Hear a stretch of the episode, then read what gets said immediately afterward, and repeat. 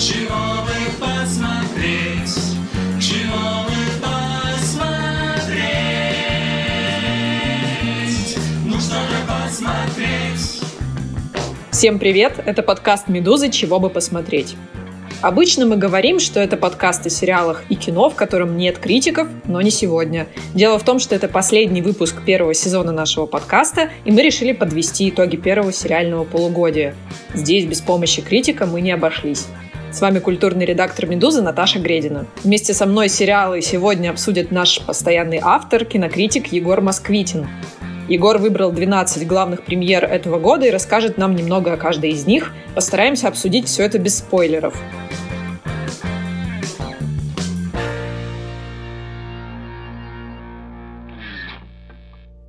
Егор, привет! Э, спасибо большое, что посетил наш зрительский подкаст. Всем привет, спасибо, что позвали. Я всегда думал, что это дисклеймер, обсуждаем без критиков, это чтобы меня не обидеть. Как я уже сказала, сегодня мы будем обсуждать лучшие сериалы полугодия. Мое личное мнение, мне кажется, что еще никогда сериалы так сильно не помогали человечеству, как в этом году. Когда были закрыты кинотеатры и вообще с развлечениями было очень плохо, сериалы пришлись как нельзя кстати. Как тебе кажется, Егор, 2020 год убедил скептиков в том, что сериалы — это вообще нормальный такой вид искусства? Мне кажется, 2020 год убедил всех в том, что из дома нужно выбираться только ради каких-то действительно выдающихся премьер, потому что вот сейчас составляют этот список фильмов, которые будут выходить в августе, и даже такой маньяк, как я, который иногда смотрит по 6 фильмов в день и едет ради этого черт знает куда, думает, так, а вот это я, наверное, дома захочу посмотреть, вот на это я не пойду и так далее. И да, и, конечно, сериалы на этом фоне точно вырвались вперед, потому что они наконец-то всех убедили в своей терапевтической функции. И даже тот факт, что странный, эксцентричный документальный сериал про заводчика тигров из Оклахомы вдруг посмотрели в 20 раз больше зрителей, чем документальный фильм про Майкла Джексона год назад, это говорит о том, что да, сериалы — это новое все. Жалко только, что какие-то важные вещи, вроде того сериала с Блюдом Лоу, вроде каких-то вещей с HBO, решили все-таки выпустить позже, чтобы вот эту мешанину не влезть и не конкурировать с российским скринлайфом. Поэтому, конечно, главный удар пока сериалы в этом году не нанесли. На самом деле каких-то громких премьер, таких, которые можно считать классикой, как было в прошлом году окончание «Игры престолов» или «Чернобыль», которые все обсуждали, есть ощущение, что вот чего-то такого большого не было. Ну, разве что Джо Экзотик, конечно. Ну и Чики. Ну и Чики, да. Ну почему? Это случайность или действительно сознательно продюсеры, шоураннеры переносили премьеры на следующий год? Я думаю, это связано с техническим циклом, потому что все-таки американское телевидение, оно все еще очень сильно зависит от того, что показывают на основных каналах, которые показывают рекламу, и поэтому цикл там такой. В январе люди придумывают сценарии пилотов, в феврале их защищают перед телеканалами, в марте их предлагают рекламодателям, которые готовы в такую-то историю вписаться или не вписаться, и уже дальше весной идут съемки, после чего в случае успеха целый сезон выходит в сентябре. Поэтому очень многие пилоты просто не были сделаны, не вышли, и вот возник такой большой гэп. Плюс из-за того, что все запускали платформы, Пика, HBO Max, Quibi, тоже очень многие серьезные вещи отодвинули, чтобы не мельтешить. Так что я думаю, что осенью все-таки нас настигнет этот сериальный дождь. Главное, чтобы это не совпало с какой-нибудь новой волной чего-нибудь там. То есть, получается, все, что мы видели с начала пандемии и до сегодня, это все, что было... Заготовки и какие-то стриминговые истории. Ну, получилось неплохо, на мой взгляд. Сейчас мы это все обсудим более детально. Расскажи, как ты составлял свой список из 12 главных премьер этого полугодия, на чем ты основывался? Это более какой-то эмоциональный выбор или была какая-то методика.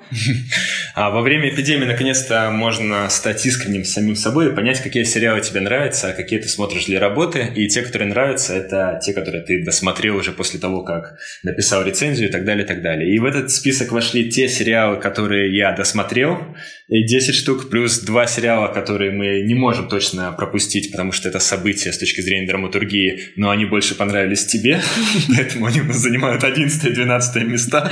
это охотники и великая. Но вот та десятка, которая пойдет дальше, это то, что я прямо искренне-искренне люблю и восхищаюсь тем, как это сделано. И считаю, что эти сериалы какую-то очень большую картину мира на самом деле рисуют, охватывают то, что, казалось бы, охватить невозможно. Поэтому это действительно наша жизнь в 2020 году и не только в нем. Поэтому с этими сериалами можно провести еще год, и никакое кино нам не понадобится.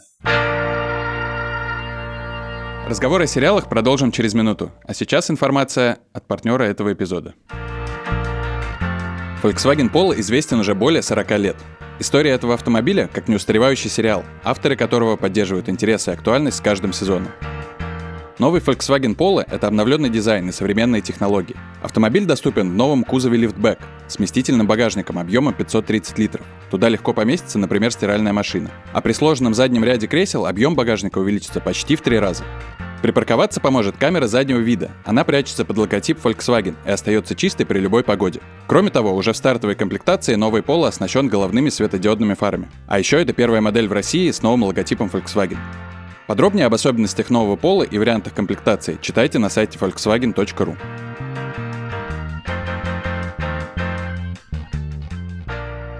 Хорошо, давай начнем с 12 места. Как ты уже слил информацию нашим слушателям, последние два пункта выбрала я. Ну расскажи, как тебе «Охотники» там, да? «Охотники», да. «Охотники» — это сериал, который показали впервые на Амазоне в феврале, и для этого сделали такую очень эффектную рекламную кампанию в Берлине, в котором как раз был кинофестиваль в это время, и не было, наверное, ни одного рекламного щита, на котором бы не красовались эти охотники на нацистов.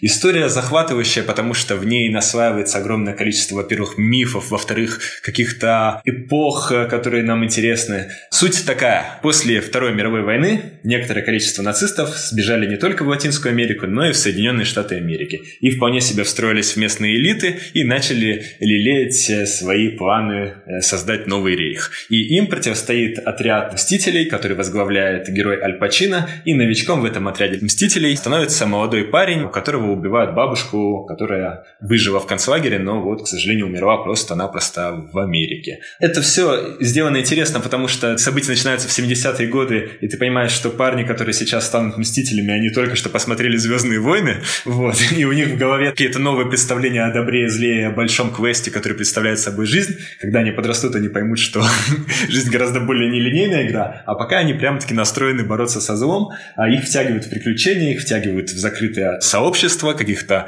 очень эксцентричных охотников на нацистов, но происходит какой-то это все-таки, мне кажется, не знаю, может, у тебя другое было ощущение, но мне показалось, что здесь очень много всего понамешано и не выделена какая-то одна линия, которую ты будешь очень по-настоящему сопереживать. Но что мне понравилось, это вот история про мальчика, который вроде бы как сам не является ни свидетелем, ни выжившим во Второй мировой войне, и он не знает, как ему быть в этом мире, нужно ли ему жить травмой своих родителей, травмой своей бабушки, нужно ли ему мстить, участвовать в этой нескончаемой необъяснимой войне. То есть вот эта крутая история про человека, который чувствует э, зов крови, она здесь рассказана хорошо. Ну и Аль Пачино, как обычно, крякает, это очень смешно. Но в целом это такие очень длинные-длинные бесславные ублюдки, а даже когда ты смотришь бесславные ублюдки, тебе, наверное, кажется, что ну можно было бы на 10 минут покороче, на 20 минут покороче. Так что, по-моему, немножко затянутый, но эффектный и вызывающий сериал. И к нему есть одна очень серьезная претензия, и это отметили сотрудники музея в Германии, что когда очень сильно разгулялась фантазия у сценариста, он начал придумывать какие-то истории про то, как, например, в концлагере узниками играли в шахматы, заставляя их убивать друг друга. И это все дискредитирует реальную хронику преступлений, которых и так было несчастье, и фантазии в них было еще больше, потому что, когда кто-нибудь увидит этот сериал, все подумают, что это какой-то кич. Так что довольно неаккуратный сериал, но вот как роман воспитания мне он понравился. А тебе? Ну да, я его захотела включить в этот список, потому что, во-первых, Аль Пачино, во-вторых, там был какой-то небольшой скандал с этими билбордами, насколько я помню, в э, Берлине. Ну, не то, что скандал, просто все обратили внимание, да, на это. И еще я зацепилась за этот сериал, потому что, когда я брала интервью у Цикала пару месяцев назад, он сказал, что это был главный проект, который его поразил, покорил с точки зрения того, как внутри бизнеса воспринимается какой-то сериал. Мне показалось, что было бы интересно его обсудить. Переходим к следующему пункту. Одиннадцатое место.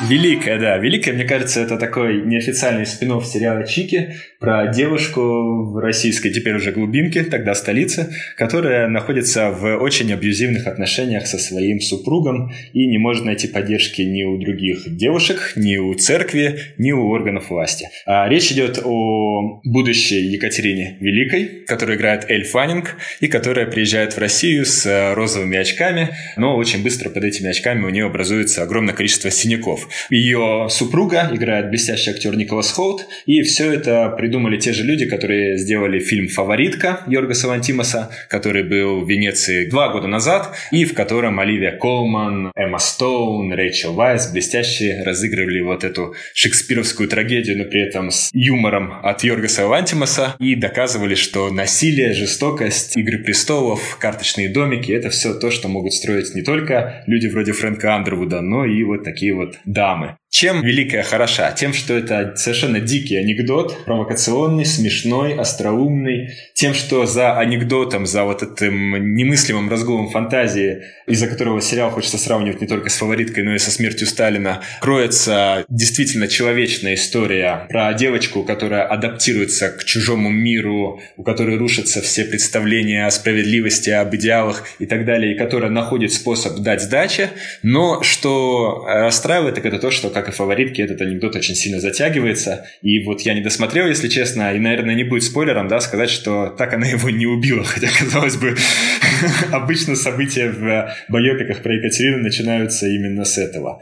Вот, но Эль Фаннинг блестящая, Николас Холт блестящий, британские актеры на заднем плане, которые играют наших священников, тоже смешные. Но есть ощущение, что прием повторяется, и поэтому времени немного жалко на эту историю. Но тебе понравилось, да? Мне на самом деле понравилось. О том, почему мне понравилось, можете подробно послушать целый выпуск про Великую. У нас был с Юрой Сапрыкиным. Мы там очень сильно смеемся над всеми этими гэгами о русских и о России, и о том, что они все время поют там песню «Казачок». В принципе, мне кажется, этот сериал, да, достоин внимания. Ну и к тому же я знаю, что ты любишь Эльфанинг. Я как бы... А кто не любит? Разве что Дакота. Да, мне еще в этой истории очень нравится, что иногда вот в потоке абсурда, юмора всплывают какие-то такие грустные-грустные моменты, которые просто тебя за душу хватают. Например, мне очень понравился эпизод, в котором после того, как все генералы дико боятся сказать Петру, что у него совершенно дурацкий тактический план, После этого мы видим, как э, наших солдатиков отправляют э, реализовывать этот план, и мы понимаем, что они погибнут. Ребята появляются в кадре на считанные секунды, нам показывают их лица, а ты вот понимаешь, что да, вот эти люди умрут из-за того, что генералы боятся императора, и император идиот. Тебя как холодным душем от этого поливает, и ты думаешь, да, вот все-таки круто, когда умеют в комедию встроить трагедию. Перейдем, наконец, к основной десятке. Так, что там у нас? Что там у нас на десятом месте? Я уже забыл. Разрабы. Разрабы. Разрабы — это сериал от Алекса Гарленда, автора «Аннигиляции», человека с таким очень одновременно и научным, и мистическим мышлением. История про то, как где-то в Силиконовой долине некая IT-компания пытается разработать программу, которая сможет показывать, что происходило в прошлом, и заодно давать ненадолго заглянуть в будущее. И эта история, которая, как обычно, на самом деле не важна никакая научная фантастика, не важны никакие шпионы, хотя главные герои — это русский и китаянка, американка китайского происхождения и русский иммигрант, молодая пара айтишников, которые в этой компании внезапно оказываются, и их э, внутренняя служба проверки, конечно же, всячески тестирует, забыв о расизме на все сто процентов, а, но... Э, да, мне очень нравится, прости, я тебя перебью, мне очень нравится, как там им прям в лоб говорит охранник, но вы же понимаете, откуда ваш молодой человек, а вы же понимаете, откуда вы? Ты такой думаешь, ничего себе так прямо. То есть, когда вопрос вопрос безопасности встает остро, то все приличия куда-то исчезают. Так вот, э, в разрабах мне очень понравилась эта мысль о том, что за вот этими порывами изменить прошлое, обрести власть над будущим стоит простая-простая травма главного разработчика, у которого погибла семья, и он себя за это винит. И действительно, если мы смотрим сериалы ради того, чтобы какие-то свои травмы подорожникам прикладывать, то, конечно, вот этот сериал, он очень четко определяет травму и страх, который есть у всех людей, независимо от того, большая у них семья или маленькая. И плюс, мне кажется, что этот сериал тебя очень сильно примеряет с мыслью, что нет никакой свободы воли, а значит, не нужно над собой совершать усилия. Вот, можно просто сидеть дальше, смотреть сериалы, потому что все предопределено квантовым компьютером. Beltrão. Девятое место — космические войска. Слушай, ну говорят, что не получились космические войска, что это не новый офис ни разу, и что вообще нас всех обманули. Почему же ты взял его к себе в топ? Я его взял, потому что очень хочется показать, что изменилась наша динамика смотрения истории, и уже невозможно сделать ни новый офис, ни новых друзей, ни новую сагу вроде «Как я встретил вашу маму». То ли мы атомизировались, и у всех какие-то свои интересы, и последней глобальной вещью была теория большого большого взрыва, а сейчас все уже разбились на какие-то субкультуры. То ли это стриминги нас всех растащили, и уже невозможно создать историю на 50 миллионов зрителей. Но факт в том, что Грег Дэниелс, человек, который подарил нам в свое время офис, хоть он и был его американским адаптатором, он в этом мае выпустил сразу два комедийных сериала «Космические войска» и «Загрузку», и в них он уже совершенно другой какой-то динамики мышления, юмора рассказывает свои истории. Все это гораздо медленнее, все это больше похоже на драмеди, но при этом меня что тронуло в этой истории. Во-первых, конечно же, Стив Карл, который из любого шаблонного якобы персонажа сделает тебе и трагедию, и комедию.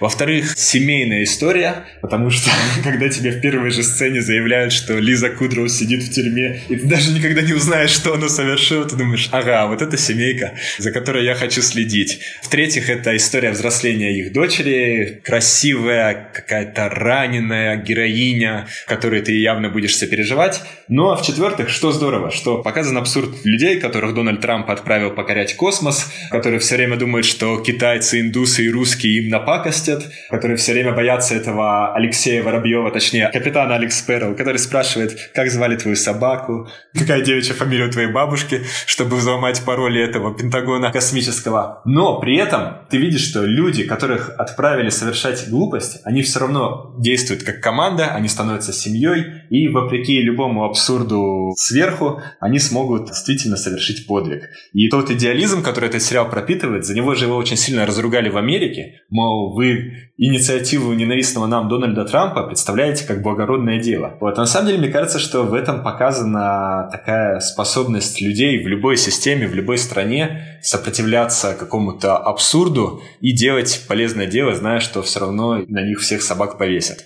Так что внезапно что-то в этом такое есть. Думаю, Андрею Петровичу Звягинцеву этот сериал понравится, если он оформит подписку на Netflix. Восьмое место — сериал «Беги» Фиби Уоллер-Бридж. Да, «Беги» — история про то, как люди, у которых вроде бы все уже в жизни есть, и карьеры, и семьи, вдруг отправляют друг другу смс со словом «Беги», и после этого бросают все, встречаются на вокзале. По-моему, если не ошибаюсь, они в Нью-Йорке начинают, да, и мчатся на западное побережье. Да-да-да, и едут на запад. Чисто технически это восхищает тем, что каждая из 20-минутных серий — это новый жанр, там есть и триллер, и какая-то немыслимая, душераздирающая пародия на сцены супружеской жизни, и что-то хичкоковское, что-то комедийное. Очень круто прописаны герои с их э, истериями, с их несовершенством, с их признанием своей вины и с их желанием жить дальше после этой вины. То есть, казалось бы, что может быть кошмарнее, чем парень, из-за которого погиб человек из-за его безалаберности на работе, и девушка, которая бросает свою семью ради того, чтобы просто несколько дней провести в своем прошлом. Так что это, наверное, самый честный рассказ о том, какие мы бываем несовершенные, и что с этим можно и жить, и не жить, но лучше все-таки жить. А очень красивая история, очень крутые герои. Да, очень крутые герои, они очень живые, и они показаны без осуждения. Мне нравится, как в этом сериале саспенс строится вокруг того, какой выбор сделает там эта девушка, бросит ли она свою семью или нет. И ты думаешь, боже, это же так же не делают, в обществе так не принято. Но вот она ставит свои какие-то интересы в приоритет, и, блин, на самом деле такое бывает в жизни, и не стоит романтизировать вообще героев на самом старте. Они могут делать всякую чушь, чушь, и поэтому они живые, поэтому за ними интересно наблюдать. Еще здесь есть какая-то немыслимая по объему галерея неловких моментов, которые всегда есть в кино, но в кино всегда выглядят красиво, а здесь тебе показывают жизнь, и ты думаешь, да, в жизни так лучше не делать. Например, вот попытка заняться сексом в лесу. Ну, а самое главное, что после этого сериала, я думаю, многие, кто первой серии начал набирать эту смс-ку «беги», возьмут ее и сотрут, и все-таки не отправят кому-то. Так что это социально ответственный сериал. социально ответственный сериал. Нормальные люди. Седьмое место. Социально ответственный сериал. Нормальные люди это просто какая-то фантастика, потому что это про людей с совершенно новой этикой отношений. И мне очень не нравились сравнения с «Над пропастью воржи», потому что «Над пропастью воржи» это про одиночество абсолютное, одиночество одного человека. А здесь у героя и героини есть спутник. Это, собственно, вот эта пара, в которой люди то сходятся, то расходятся. Чем это интересно? Во-первых, интересно это тем, как показана невозможность людей молодых в ходе создания своей своей первой эмоциональной связи, четко все проговаривать, понимать друг друга, все их обиды, которые происходят, все недоговорки, недомовки, это все настолько знакомо, что сколько бы тебе лет не было, ты помнишь, да, у меня была такая же первая любовь. Вот, во-вторых, мне очень нравится, надеюсь, это не сильный спойлер, но мораль этой истории заключается в том, что любовь это не что-то бесконечное, а что-то, в конце чего вы освобождаетесь в хорошем смысле, то есть вы становитесь лучше, и вы всегда будете за это друг другу благодарны, за то, что вы друг друга исцелили исцелили, согрели, спасли, поняли и чему-то научили.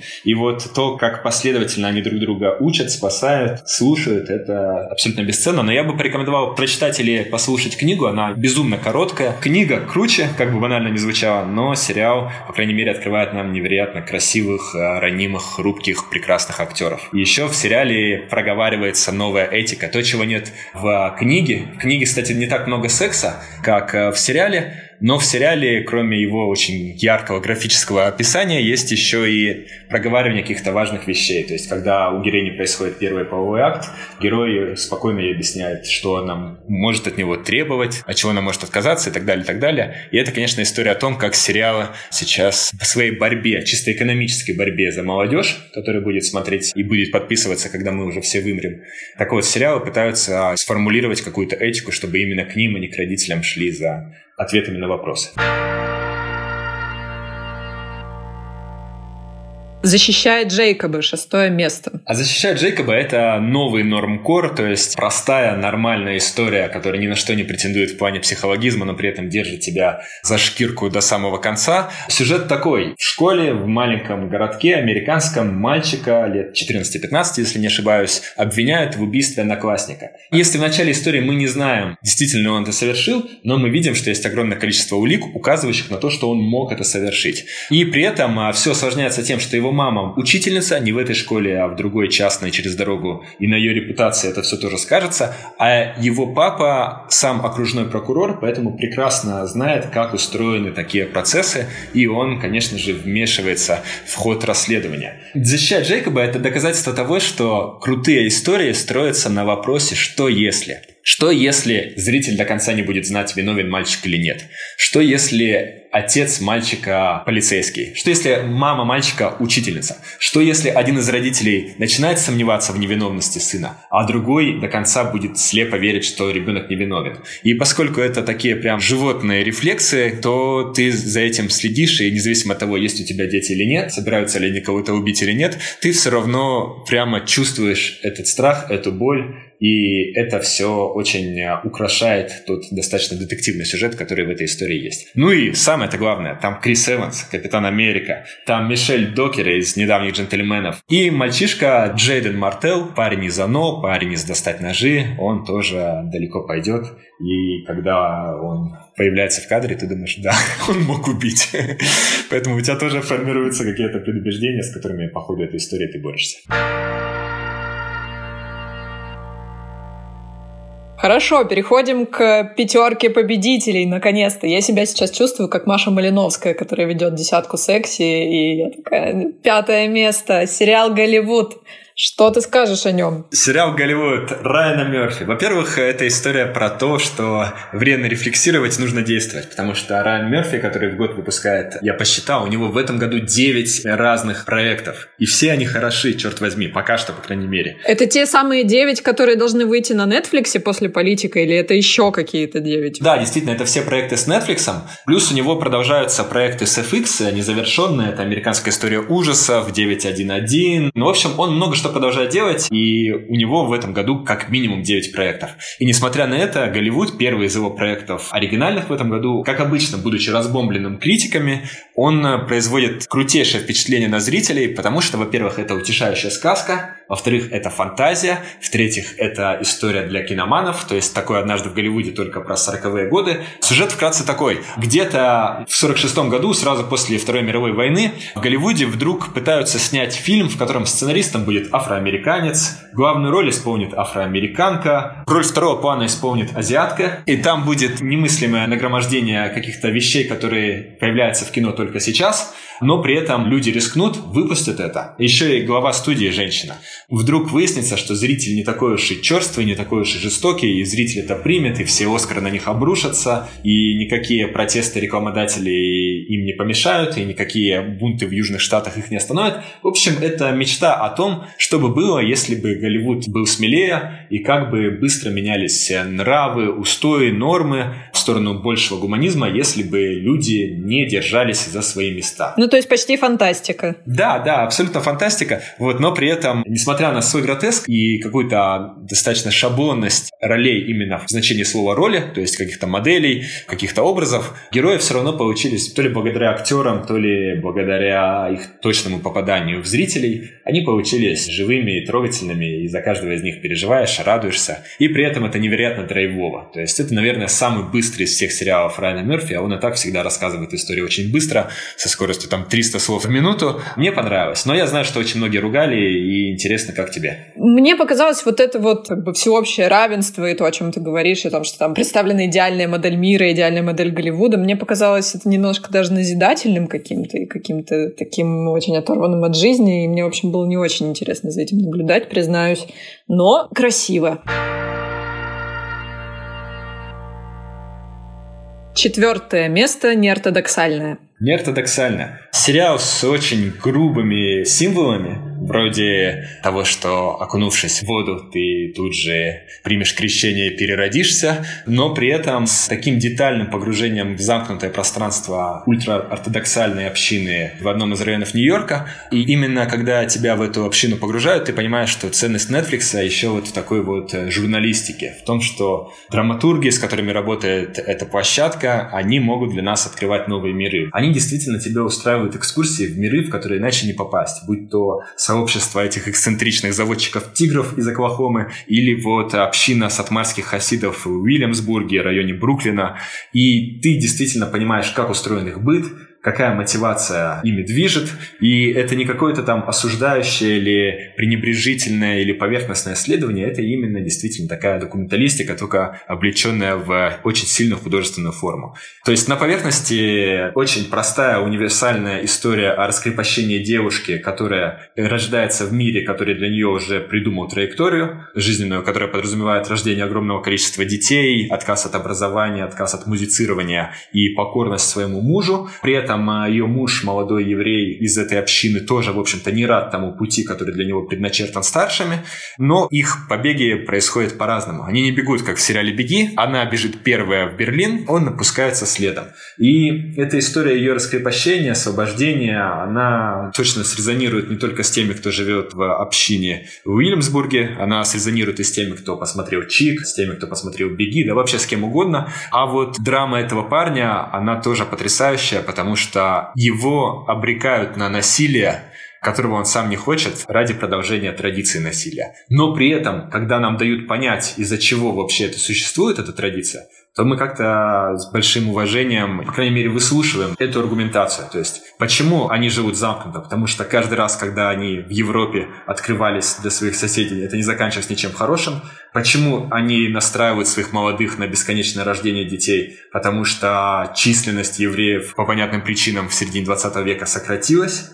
И, в общем-то, это исторический опыт, который заставляет их вот так выстраивать эту жизнь в этой своей общине. И поэтому ты понимаешь, что ты не можешь осудить ни их, ни до конца даже простить героев, которые нарушают этот цикл. Хотя, конечно, чего уж там героев ты прощаешь и понимаешь, потому что они имеют право на собственную судьбу, на собственную волю. И актриса, актриса потрясающая, как и актер, расследование потрясающее. И отзывы, кстати, людей, которые тоже через это прошли, они очень комплиментарные. Все говорят, что никакого там драматургического допущения не произошло. Вот. Но, конечно, та часть, когда героиня уже оказывается в Берлине, она немного наигранная, и есть шикарный разбор от парней из Берлина, тусовщика, критика, который очень эксцентричное шоу ведет на Ютубе. И он говорит так, ага, вот этого бы с тобой, девочка, ни за что не произошло. Мне кажется, тут еще важно сказать, что вообще этот сериал основан на книге автобиографической, то есть все, что случилось с главной героиней, случилось с автором этой книги.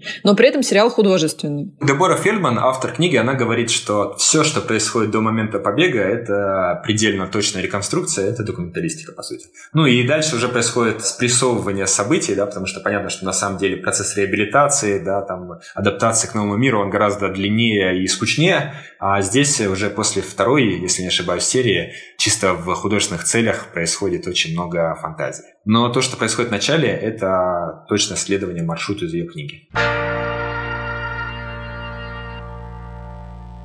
Итак, Первая тройка игроков. Я смотрю на нее, и у меня так много вопросов сразу. Буду задавать их по мере поступления. Давай, третий номер. «Мир, дружба, жвачка». Российский сериал про 90-е и про детей. Что тебя так в нем поразило? Так, если вкратце продавать это российские очень странные дела, то есть история взросления нескольких мальчишек и одной девчонки на окраине маленького городка. И эти ребята растут, сталкиваясь со всем, что составляет наш э, такой набор стереотипов о 90-х. То есть с бандитами, с ментами, с ветеранами афганской войны, с нищетой, с ваучерами и так далее, и так далее. Вот что интересно, что эта история гораздо большей степени проработана линия поколения, чем в тех же очень странных делах, потому что в очень странных делах родители, кроме разве что шерифа Хоппера это, в общем-то, декоративные фигуры. А здесь нам а, действительно вдруг в какой-то момент из такой легкой комедии, достаточно пародийной, достаточно грубой в первом эпизоде, переходят к серьезной поколенческой драме про три среза одного большого семейного дерева, Волковых и Рябининых. На верхушке сидит мудрый дедушка, который называет всех миллионами и постоянно всех упрекает за безволие, трусость и какое-то пораженчество и приживательство. Посередине находится мама, абсолютно героическая роль. При всей дикой любви к чикам очень хочется, чтобы когда в конце этого года мы будем вспоминать самых ярких актрис, никто не забыл Ксению Каталымову, которая играет мать этого дикого и трогательного семейства, и которая на самом деле олицетворяет все то, что переживали русские женщины в 90-е годы, независимо от, наверное, города, в котором жили, возраста и достатка. Потому что я помню такие истории, я помню какие-то вещи, связанные со своей семьей, и вот когда ты видишь эту женщину, которая все на себе тянет, и при этом которой есть достоинство, юмор, жесткость, но в которой при этом уживается и милосердие, и твердость, ты понимаешь, что да, вот такие люди нас всех и спасают. Переходим ко второму месту, и здесь начинаются мои вопросы. На втором месте Чики у тебя, правильно я понимаю? Если говорить о любимых историях, то Чики у меня будут на втором месте. Если говорить о том, что в кавычках называют значимость для индустрии, конечно, значимость и прорыв, и репрезентация, и артикуляция проблем, это все чики здесь кроют все, что сделает Netflix и HBO до конца года, что бы там ни произошло, включая сериал Луки Гуаданина. Можно уже досрочно все перестать смотреть и писать и объявить чики лучшим сериалом года. Но если говорить о личных каких-то историях, то для меня чики будут на втором месте, но это совершенно точно ключевое событие года. И меня еще удивило, я несколько дней назад встретился с Аганесяном наконец-то, и оказалось, что это вот если бы Педро Альмадовар родился на Кавказе, то это был бы Эдуард Аганесян. То есть там такая ирония, такая нежность, чуткость, при этом отвага, смелость, прямолинейность, проницательность и, видимо, умение действовать наперекор собственной рефлексии. В общем, это потрясающий человек, и очень хочется скорее увидеть, что он снимет дальше. Второй сезон Чик он снимать не собирается, он считает, что история завершена, потому что... Нет, Да, потому что героини блин. побеждают. Какие бы обстоятельства там формально не закрывали эту арку, на самом деле героини побеждают свой внутренний страх, заражают этим всех остальных вокруг. Он порадовался, когда мы обсуждали концовку. Он говорит, так здорово, что люди замечают, что в конце рядом с четырьмя героинями встает еще и ровно четыре героя. То есть, что это не история прямо про то, как женщины спасают себя наперекор мужчинам. Это история про то, как просто хорошие люди обоих полов объединяются, чтобы как-то сделать свою жизнь чище и качественнее, и лучше, и понятнее.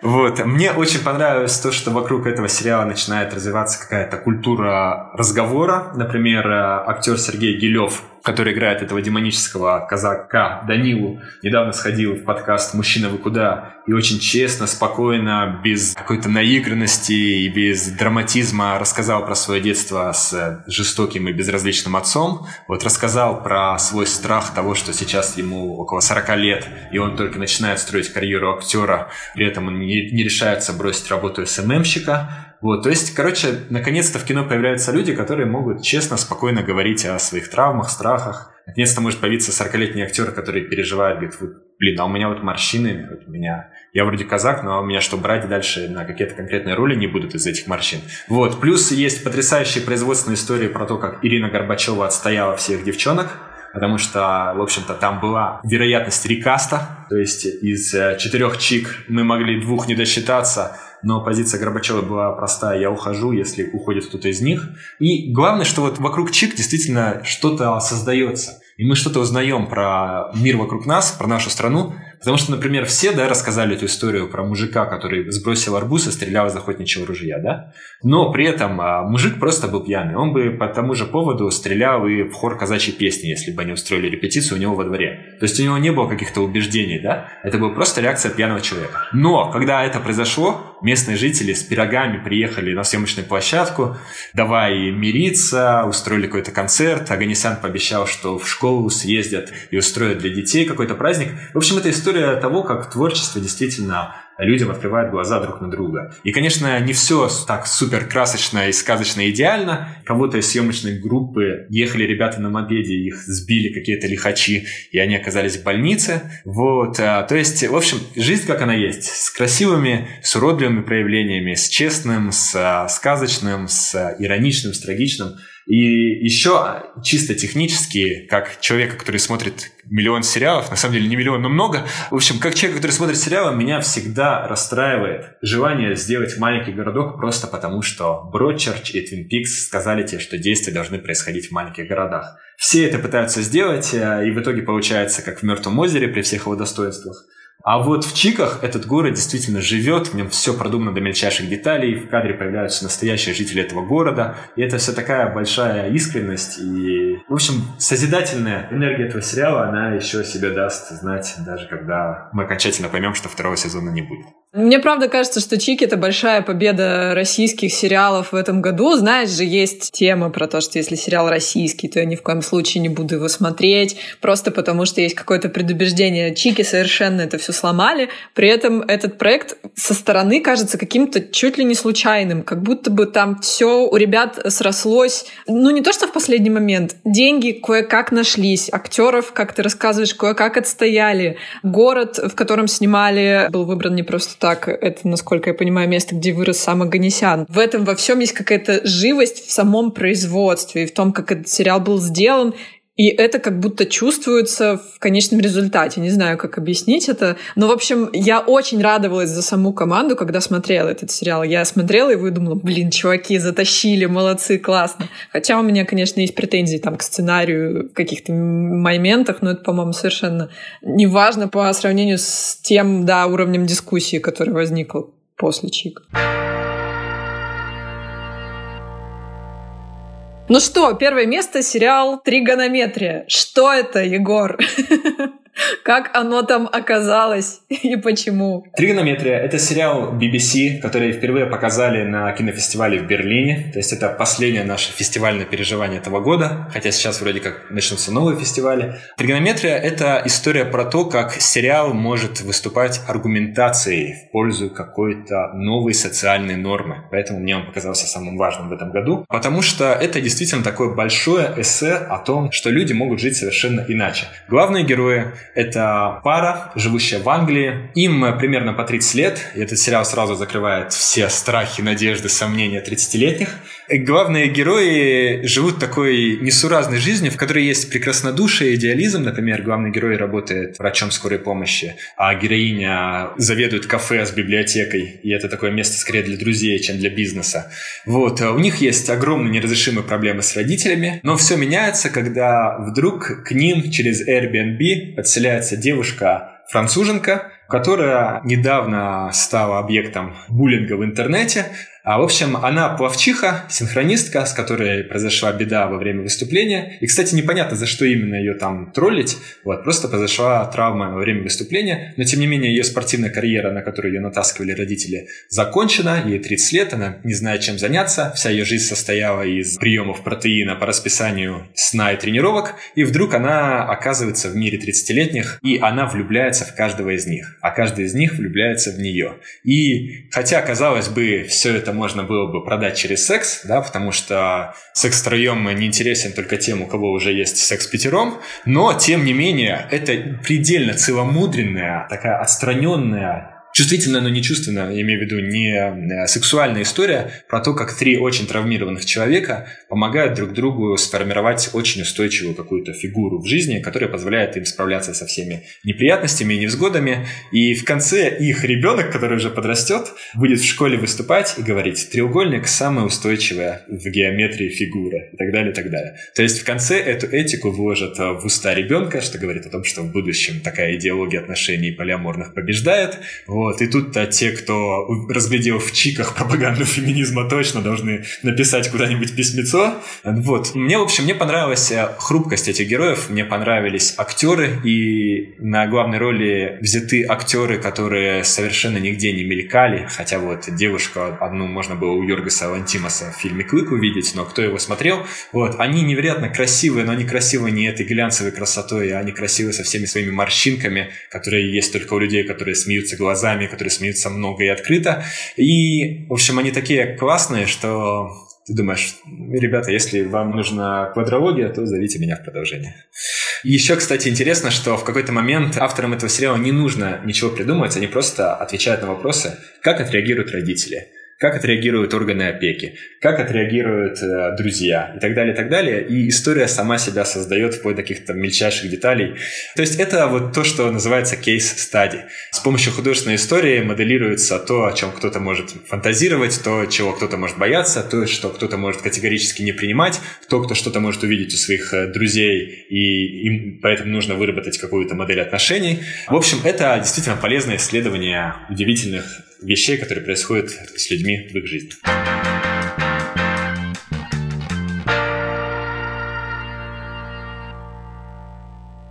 Закончить этот выпуск предлагаю на нашей постоянной рубрике. Вообще мы с нее начинаем обычно, но здесь я решила ее оставить напоследок, потому что ты человек профессиональный, и сразу же загружать тебя такими сложными вопросами, которые, которые я задаю своим непрофессиональным коллегам в предыдущих выпусках подкаста.